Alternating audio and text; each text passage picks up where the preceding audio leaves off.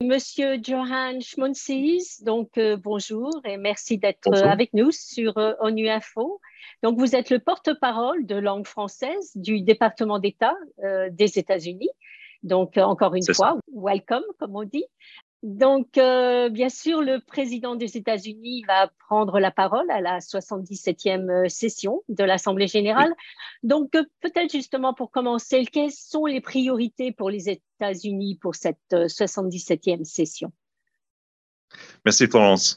Les États-Unis porteront trois priorités principales pour cette 77e session de l'Assemblée générale, c'est-à-dire la sécurité alimentaire, la sécurité sanitaire et renforcer la charte de l'Organisation des Nations Unies. Donc, euh, nous allons revenir un peu sur ces trois points.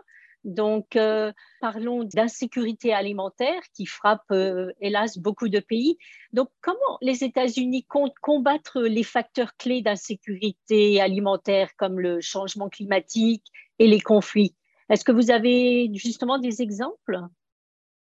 Uh, oui, en fait, uh, vous avez touché à un point très important. Uh, la raison pour laquelle les États-Unis ont choisi la sécurité alimentaire comme une de ses priorités principales pour cette Assemblée générale, c'est que on vit vraiment une crise actuelle, en particulier qui frappe les pays en voie de développement et, et plus précisément la Corne de l'Afrique où euh, il y a une sécheresse qui menace euh, les vies et le bien-être de millions de personnes.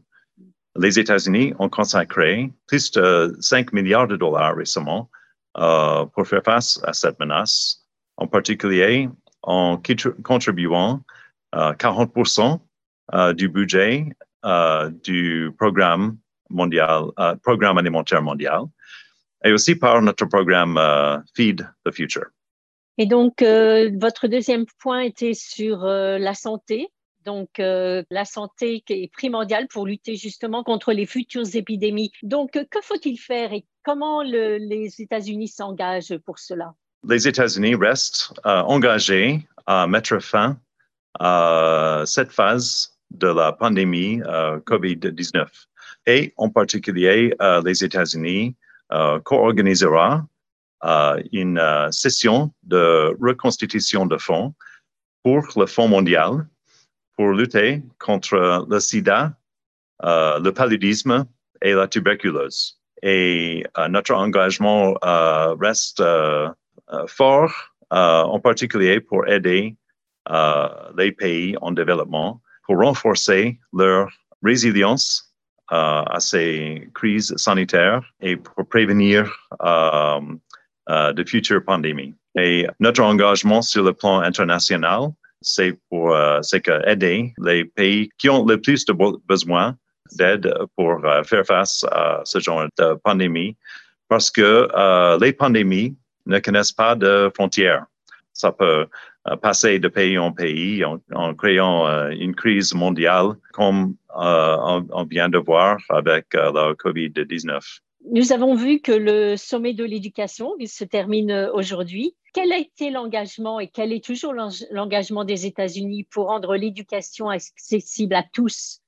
Les États-Unis euh, se sont engagés euh, au sein de l'ONU pour aider toute la gamme de programmes de, de l'ONU pour l'éducation.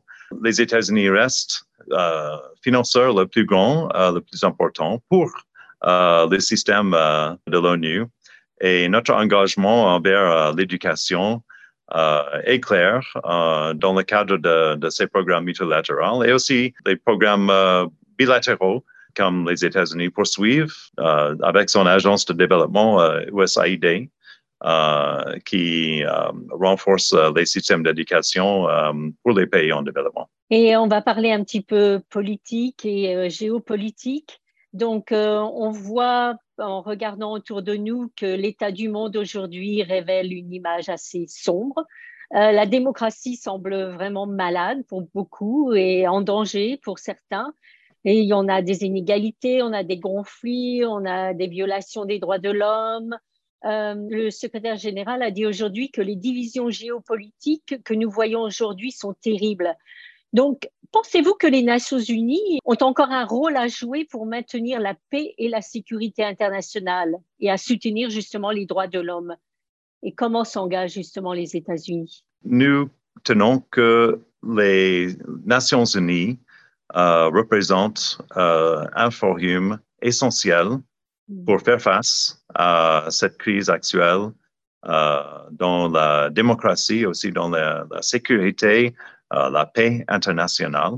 Et c'est pour ça que nous avons choisi euh, comme troisième euh, emphase pour notre engagement dans cette Assemblée générale, renforcer la charte de l'ONU pour mieux assurer la paix. Et c'est-à-dire que nous avons proposé pour les pays membres du Conseil de sécurité à s'engager à toujours agir et défendre la charte de l'ONU et aussi agir euh, pour renforcer les institutions internationales et pour euh, engager pragmatiquement, euh, de façon pragmatique, au sein du Conseil de sécurité pour faire face à toute la gamme de menaces, utiliser leur influence et en particulier le veto du Conseil de sécurité, seulement dans les cas rares et extraordinaires et ne pas utiliser le veto pour uh, défendre ou bien um, pour défendre leurs actions uh, illégales, par exemple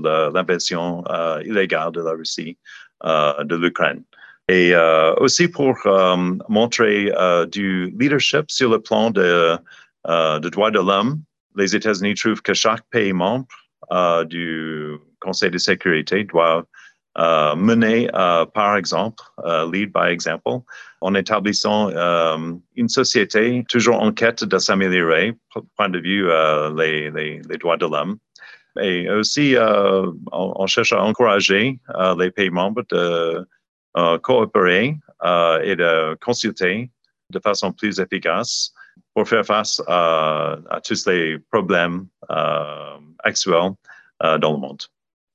Monsieur Johan Schmolzis, vous auriez un dernier message pour nous? Les États-Unis euh, cherchent à renforcer les institutions internationales et euh, cette semaine, euh, à l'Assemblée générale, c'est une opportunité pour tous les pays membres de vraiment renforcer l'institution et de poursuivre des buts en commun comme la paix, euh, la sécurité et, euh, pour euh, bâtir un meilleur monde.